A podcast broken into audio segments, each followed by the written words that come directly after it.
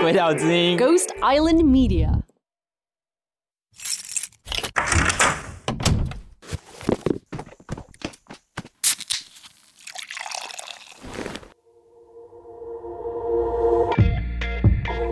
Z 色派对是一个让大家脱掉内衣、轻松 hang out 的地方，来聊聊一些真金老母、真金的事情。我是绿党前秘书长 Zokim，A.K.A. Z 教授。我是绿党秘书长 Zoe，金奇律师，A.K.A. 立委落选人。我们都是落选人。欢迎来到我们的 Green Party Z 色派对。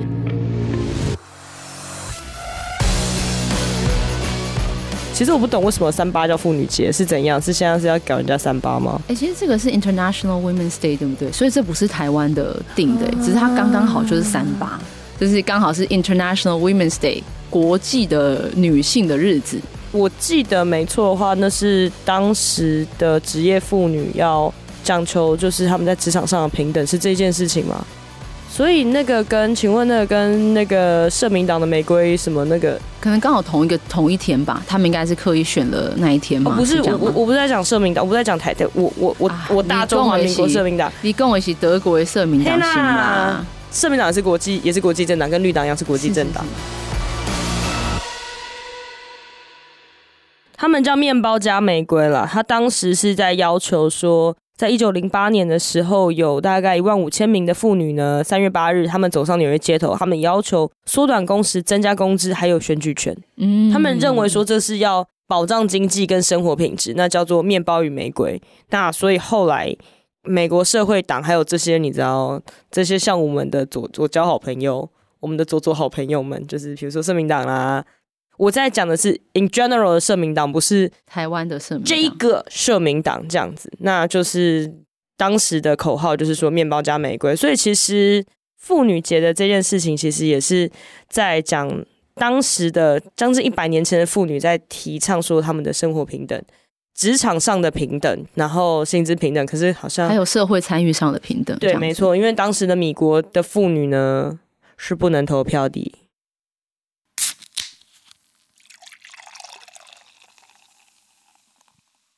所以那个是大概一百年前的事情嘛，不管是在中华民国还是美国还是当时的欧洲，嗯，都有大概那样子的意识起头，对不对？就是我们需要不管是经济或是政治上的参与的平等。不过呢，我们来回过头看这个二零二一年的今天，嗯，这个好像在今年的这个三八的妇女节呢，刚过的时候，有一个伦敦的民调说超过。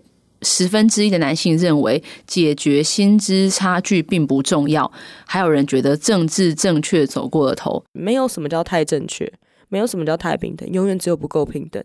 可是真的蛮多人觉得相信这件事情，就是好像女权就已经很高啦，那你到底在争什么？啊，就是你太可以投票了吗？你不是都已经可以投票，那你还要什么？你到底要什么？你，你现在等到男厕跟女厕都有尿布台，然后爸爸带小孩出门上班不会。就是说，或者是爸爸可以选择在家里带小孩，请育婴假，不会被职场歧视。你再跟我讲这件事情。不过，我觉得我们要先回到一些数据上，因为我觉得很很多人都是用他自己个人的经验去看，哎、嗯，好像没有啊，我看得到都没有，我也没有，他也没有。可是，如果我们拿很大大大家的经验来凑在一起的时候，好像就会看出一些端倪。在二零二零年的这个全球性别差距报告里面。呃，我记得台湾是没有在这份报告里面的啦，因为啊，这个是有点复杂的因素啊。但在这个全球性别差异报告里面显示，如果我们要把全球的这个商业职场领域的男女之间的性别差距消除，至少还要两百五十七年。有没有觉得有点恐怖？两百五十七？哦天啊，两百五十七年，我大概已经人类已经投胎八次。对啊，人类应该已经殖民火星了吧？不要，应该是被火星殖民。我们不要一天到晚想要殖民别人，是不是？等到那个时候，我觉得大马会先好感人哦，这太荒唐！大马会比男女平权先合法，你不觉得很荒唐吗？会有人说男女平权已经合法啦，可是我们今天想要谈的就是这个，在某一些层面看起来，好像男女的这个权利已经很平等，可是如果你看别的，你从别的方面去看，好像又差很多，或是。在个人的经验上，哎，好像有人会觉得超级平等，有人觉得超级不平等。那到底我们要用怎么样的标准去理解这件事情？然后，如果真的有这样的事情，我们要怎么样去解决它？我觉得首先要认知到问题的存在啦，就是你否认一个一直否认说男女现在没有不平等这件事情，对事情是没有帮助的。今年在德国他们的内阁通过一个草案，就是要要求，如果一个董事会有超过三名成员的这种大型上市公司呢，那他们的成员面就必须包含至少一名男性跟一名女性。意思就是，你看，如果他原本没有问题，他干嘛做这件事情？那就是因为原本有一些性别上的差异嘛，才要用制度上做出一些保障。如果用这种思维，那是不是应该是原本有问题才会有这样子的规定，是吧？没错，就像比如说，大家都会很喜欢讲说什么，没有啊，我的女同事薪水也比我高啊，哪有哪有什么薪资不平等的事情？就是大家很容易把个人的差异跟系统差异搞混这件事情。你的薪水比你的女同事低，那可能有可能是你废哦。以上言论不代表本节目啊，好像代表哎。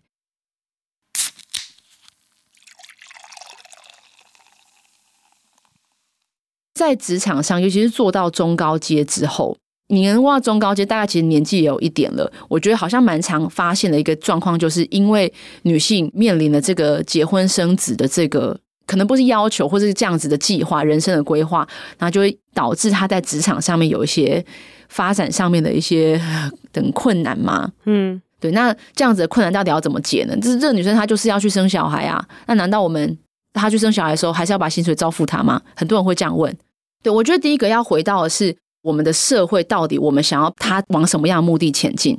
如果你希望可以打造一个健康的社会，必须要每一个人有自由做选择的权利。如果这个是我们觉得目标的话，我们觉得我们希望我们的社会给予大家足够的个人选择的空间。我没有要全部，我不是说我去生小孩你要给我两倍薪，我没有说嘛。我是说你给我足够的支持，让我在做这个个人选择的时候可以有一些支持，我可以做，我可以合理的做这件事情。而且刚刚讲这个，而且是劳保付，其实也不是公司付。我当然知道公司一定会有他的这个，一定会有他的压力，而且是小公司。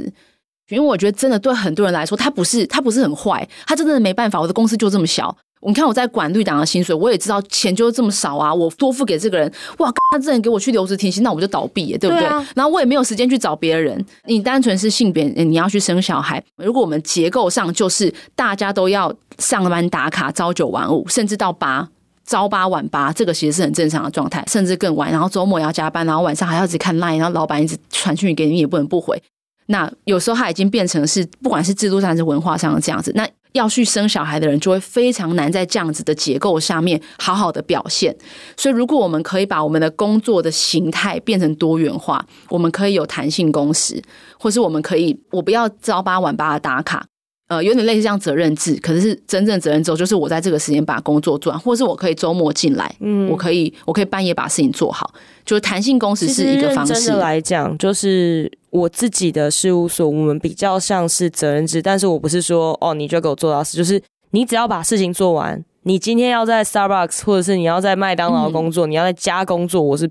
反正开庭出现、开会出现就好，嗯，那剩下你要在哪里工作不关我事。对对，所以这就是就算 even 是这样哦，我还是会担心说，那如果我的同事临时跟我讲他要消失三个月，我该怎么办？因为我们这个年龄层的同事啊，就是虽然说孩子该生的已经生完了，他没有要再生了，但是，是要带啊带孩子啊，带孩子那那个那个那个还好，其实我们都很弹性，比较容易出现的是，我现在要念博班，他要消失三个月。那你有没有办法这么做？就我们后来发现说，这件事情其实很困难，所以我薪水照给你，虽然事情都可以照做，所以我们就拿精进自己跟这个职场相关的能力，跟我去生小孩这两件事情，我们来做一个比较。对于资方来说，一样的困扰，对不对？嗯、一样的麻烦，嗯，对。而且就算是只是家里出事，人消失，一样麻烦，都是很麻烦。好，所以从资方的角度，任何职员因为任何原因要离开这个职场。都会造成资方的麻烦，可是我们把它转一个角度，从个人的角度看来，就是去进修这件事情是不是一个 always 会发生的事情？跟女生到某一个年纪，大部分会去生小孩，这是一个系统性会发生的事情，所以这两件事情在本质上是有点不一样的。对于我们整个社会的正在发生的事情来说。对于女性来讲，你到一个年纪之后，你会被预设，因为你到这个年纪了，你有可能你要去给我生小孩。于是，我从前提上，before you even got in，我就预设你一定会有问题，所以我就一开始就不想给你更多的 benefit，我就会给你更更少的钱，更不好的位置，就是你走了也不会有太多问题的那种位置。所以，因为这是一个系统上、系统性上面的差别，尤其加上。有些人他就真的没想生小孩，可他还是会被分类在你就是有可能要去生小孩的那一种。这时候想说，你就是害了一个女同志，一个男同志，一丢西北，他就是不会去生小孩，因为他很穷，你付他这么少薪水，他也没有办法出国去做小孩，是不是很优秀呢？啊，不好意思，政治不正 确了一下。是啊，我觉得这样很合理 呢，对不对？就没办法啊，这么多小孩，然后国家不让我，又不让我收养，我没有小孩，就去玩别人的小孩。你看玩完小孩之后，然后我们就那个心情就恢复，然后就工作表现更好啊！不小心离题了，对国家抱怨，不让我生小孩，不让我成为社会问题的一环，真的太可恶了。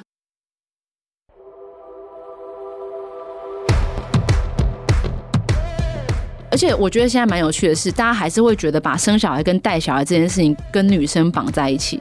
我自己身边是已经越来越多的、越来越多的男性，当然没有办法做生小孩，但是他是做执行带小孩这个工作。带小孩这件事情，我们可不可以把它变成是一个更多元的选择？我知道台湾其实男性是可以请请育婴假的，嗯，法律上可以，但是我们的文化上有没有真的鼓励到这件事情？就看我们目前的男厕都没有换尿布台就可以知道，莫名其妙，我们就是还没有鼓励这件事情。这个就要讲到，就是要称赞一下本党的奶爸们。哦，对，我们本本党真的很多奶爸哎、欸，本党超多奶爸在请育婴假，而且你不要觉得说啊，一定是他是鲁蛇，不好意思，人家还是留美硕士哦，人家都是蛮蛮蛮高级的高阶主管哦，他就是不管，他就是觉得我不能错过小孩的成长，对啊，或是。以你一个家庭为单位去考量嘛，我们还是有这些经济的开销。嗯。那如果我的太太她在职场上可以带进足够支撑这个家的收入，那我是不是可以做这个选择？我来在家里带小孩是可以做到的。或者甚至说，他太太的职场对于女性请育婴假这件事比较不友善。嗯，那就我来请，是有可能。那就我来请。我觉得这是一个很，这是一个很合理的就是决定啦。所以大家也不要觉得说，哦，我现在是一个男生啊，请育婴假怎么样？对，就是就是白露，就是可以请啊。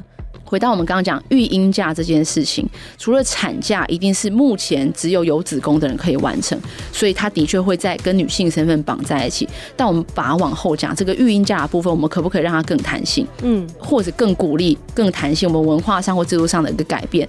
那回到这个资方的这个部分，我们是不是可以在法律上有一些弹性？对不对？我们更具支持中小型的企业。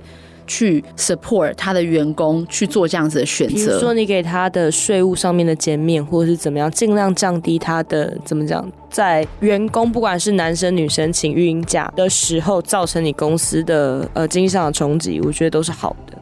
那另外就是，我觉得就我的观察啦，就是关于男性请育婴假这件事情，在这个十岁的区间里面，我觉得有非常大的改变。像我们这个年纪，甚至在比我们再大一点的男性的三四十啊，哦，我我只是把这个区间标注出来，三十或四十岁，OK。可是我觉得光三十五岁以上的那些就更难去说服这件事情。可是比如说三十五岁以下到三十五岁到三十岁左右的男性的友人们，就会觉得哦，我觉得可以啊。那更不要讲那种不到三十岁的那种更年轻的同事，他们就觉得说啊，有问题吗？好啊，我请啊，我 OK 哦。对，我也可以哦，这样子，大家不要把产假想成一个什么，好像什么最大的一件事情。各位男性同胞，跟男性听众听一下，你如果痔疮去开刀，公司我会给你病假的，OK？你想想看哦，你开个痔疮，你要请多久的假？我也不知道哎，因为很多的那个乡民很喜欢说，产假为什么要请那么久啊？不过就是怎么开个刀什么，就是你各位男性男性听众给我听好了，就是会说这种发言，你给我听好。你想想看哦，生小孩是把你的鸡鸡那边把它剪开。而且有时候还不是剪开，它是裂开，然后再把它缝回去。就是你，你痔疮破掉、裂开，然后把它缝回去。你要请多久的假？思考一下，然后再回答说女生产假为什么要请那么久？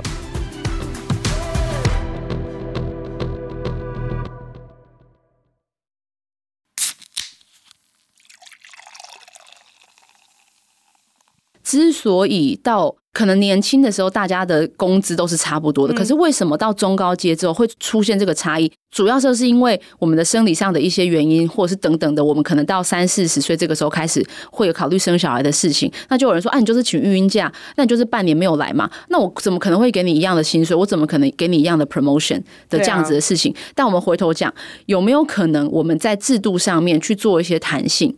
我们不要把中间这个半年算成请假。可不可以育婴假不要算成这样子的请假？我们的年资是可以累积不断在育婴假，有没有可能？其实可以的，只是我们现在没有这样做嘛。我们就是你只要请育婴假，年资就是可以重算或者可以扣，是可以的，连公部门都可以。对啊，我昨天听到的时候真的是吓得掉下巴，想说这是合法的吗？原来这是合法的，这是合法的，很荒唐哎。对，很荒唐。对，所以我们是不是在法律上我们可以改变？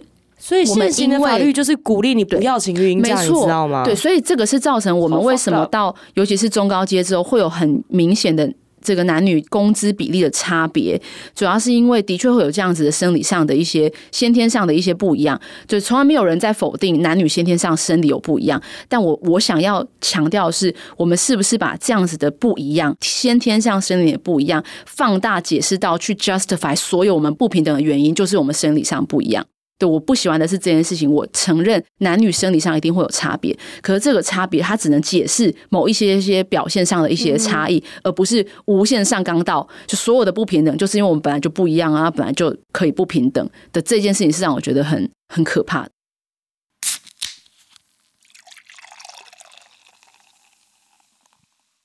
我记得好像是有个美国之前的国务卿叫 Albright，他说地狱里有一区是留给不帮女人的女人。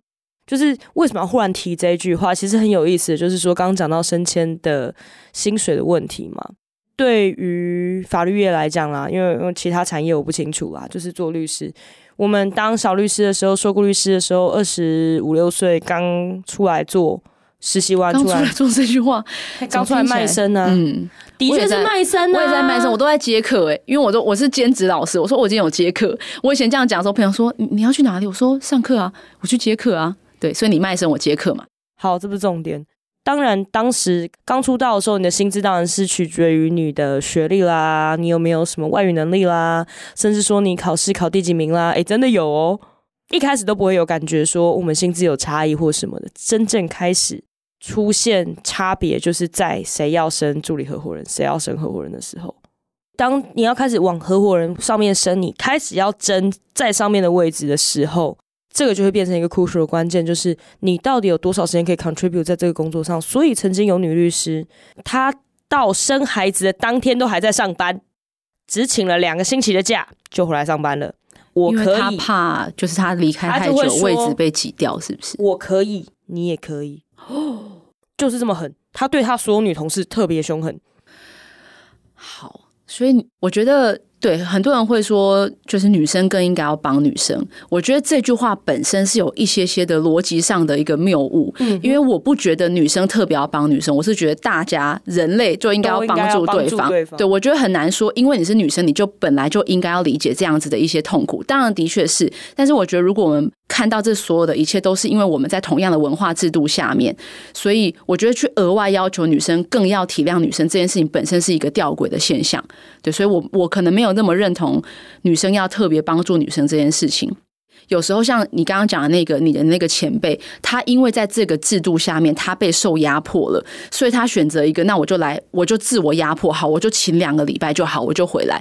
先理解他做这个这件事情的原因，可能是因为他在这个压迫的制度下，他不得不选择这样子的方式，所以因此他也把这个作为一个看待别人的标准。当然，这个结果是不好的。但我想想，如果你把个人的情感加进来，就会觉得说，我以前这么辛苦，那你不可以比我不辛苦就得到这样子的好处。我觉得是可以理解的。但回到我们到底想要打造一个怎么样的社会，是我们共同觉得比较好的。嗯，我可能不会去更用力的谴责这样子的女生，可是我。会觉得我们应该全部的人都要一起理解这个制度上是真的有问题的。那如果你认为这个制度有问题，那你也认为我们共同有一样目标，那我们是不是就要想一个办法把它解决？我觉得在制度上很多就会用这个性别比例的这件事情去做一个解决。比如说本党的性别比例，对，本党真的是在台湾很早很早开始就有性别比例，所以二十年前我们刚开始创党的时候就有，二十五年前哦，二十五年，而且我们当时是当年的选举是绿党是。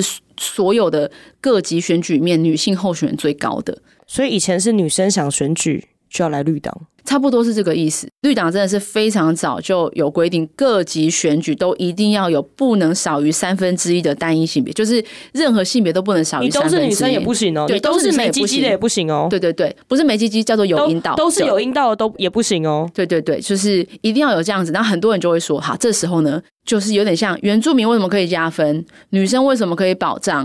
就在美国，为什么这个种族的少数就一定可以有什么保障？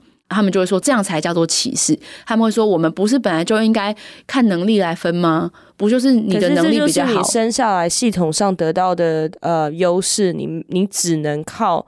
这种方式去 balance 掉啊，对，你要往很久久远看，就是现在这一刻，这个二零二一年的不知道今天几月几号，我已经什么都不记得了。好，但这一天我们所看到的，你事实上呈现的某一些的。每一个人的能力的排序是这个样子，可是你要把它往回看，这个人身上所有的身份，造成他过去五十、一百、两百年累积下来的，他因为这个身份而得到更多或是更少的这件事情，必须要考虑进去。那我其实因为以前就是一个愤青，所以我以前是完完全全觉得这个就是制度上的不公平。你这些记得利益者给我闭嘴，少在那边给我在那边讲一大堆有的没的。对，我以前可能会用这样的方式，可是我后来发现，为什么很多。就是在系统上、结构上比较获得利益的人，真的会觉得，就是你们这些都是没有能力，就是想要靠这些加分的体制来得到，你们这些都很 bullshit 的原因，是因为他们自己本身真的也很努力。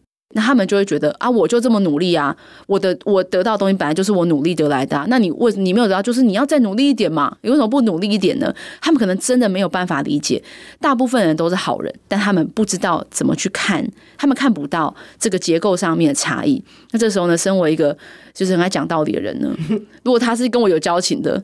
不如我们就来点一杯酒，就来跟他解释一下，你要怎么去看到这个你现在你用这一刻这一秒的眼光看不到的其他的东西。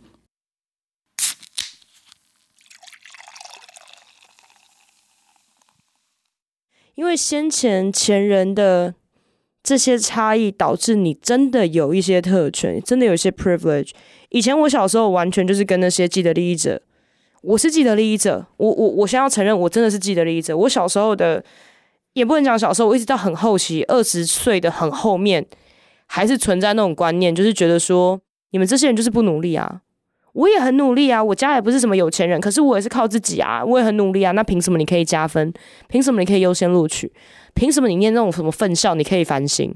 我早知道我就念那个，我也繁星，我也台大医科啊。嗯，就是会这样想，但是从来没有想过，其实出生在某一些地区，你出生在台北市本身就是一个特权了。没错，这件事情我到很晚很晚后才发现这件事情，因为我当时大学毕业的时候刚好是二二 K。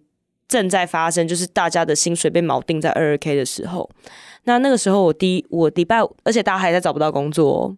可是那时候，我是星期五考完期末考，礼拜一就去上班。我薪水是三万零六百，不包含所有津贴，我还有津贴。所以我那时候第一个反应就是：你们这些废物就是不努力啊，吵什么吵？后来我发现说，为什么他会录取我？是因为他看到我的某一些不是我努力来的特质。那。我好像没有资格去说别人了。其实我以前也是这样的，当然，因为我家境是没有很好，我小时候是就是 financially speaking 是很辛苦的过来。可是老实说，我的确有在，当然智商的测定这个也不是很客观啊，只是说你生下来就是比较聪明啦。对，我的确学习力就是比较快，这是我自己小时候就知道的事情。虽然我一直觉得这只是侥幸，这完全不是我靠什么努力得到的，我就是天生比较聪明。所以我念书，当然我自己有很努力念书，就是两个加起来，所以我的成绩一直都很好。我所有的大学出国，然后硕士、博士，全部都是我自己赚钱或者拿奖学金来的。可是我以前真的不理解这件事情，我还有跟我甚至跟别人说过：“你想要出国没有钱，就是考，你就是拿奖学金很难吗？”我现在讲过这些话，我长大发现，天啊，这是什么？这是什么超级不合理的一句话？但是我要讲的是，其实每一个人都一定有他的努力，可是你要怎么看到你自己的这个幸运的地方？我们就讲幸运好了，就是这事情跟你本身是没有关系的，或是你的努力，你努力一分可以获得两分的成绩，那一个人努力一分只能获得零点五分，这个为什么会有这样子的差异？其实刚刚肉讲的台北市，我不是要站，我不是要站什么台北市还是什么，可是台北市果，它的确就是拿最多的公共资源的地方。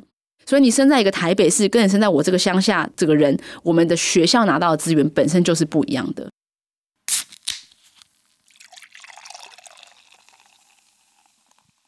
我觉得回到这个性别这个部分，我们就讲到底为什么男生跟女生我们一样，我们现在只能分这两种，为什么会有一些先天上的，或者应该说系统上系统上的差异？这个是绝对不是任何现在一个人他所造成的。可是如果你没有理解到这样子的差异的来源的话，那你可能会不小心重复了这样子，然后你就变成这个结构里面的驱动者。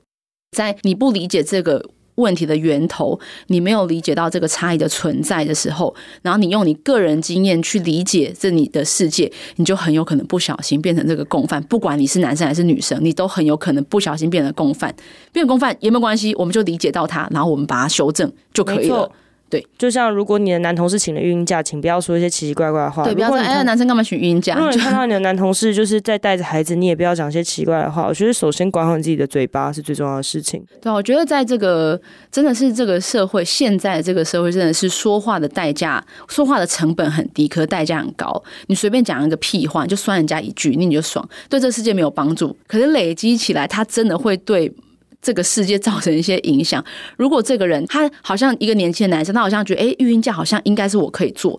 可是他身边刚好他几个兄弟，搞不好这些兄弟根本不相信这件事情哦。可他们就是想要演出一个阳刚的样子，就说，哎呀，很娘的人才选育婴假，一个两个砸波浪的代志。他一个两个三个讲，他是不是就会退缩？觉得啊，好像是不是我不应该这样做？但有时候问题是，这几个人搞不好根本不相信这个，他们只是知道这是某一种阳刚的演法。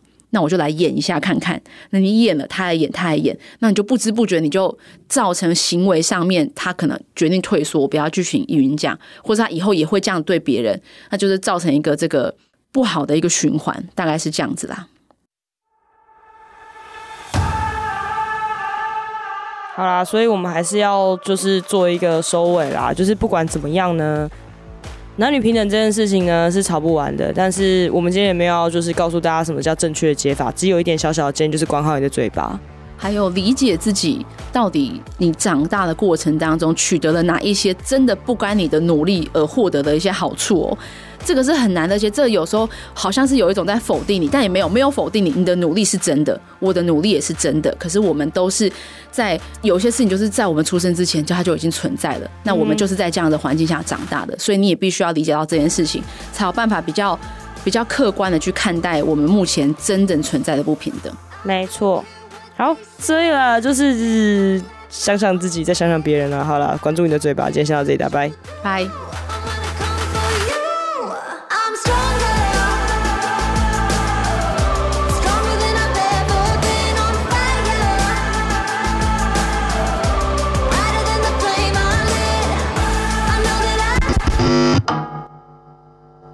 Party's over, get out！太嘎张尾撩。Hello，你刚刚参加的是由鬼岛之音举办的 Z 色派对，Party host 是 Tukim 张竹琴以及 Zoe 李金奇，统筹是徐凯熙，执行是刘推佛，DJ 是林迪诺。喜欢跟我们一起开趴吗？那赶快推荐给你身边的朋友，下次一起开趴喽！别忘记要在你的 Podcast App 上按下追踪或订阅，下次开趴的时候你才不会被忘记哦。假如你用的是 Apple Podcast，那拜托给我们五星好评加留言。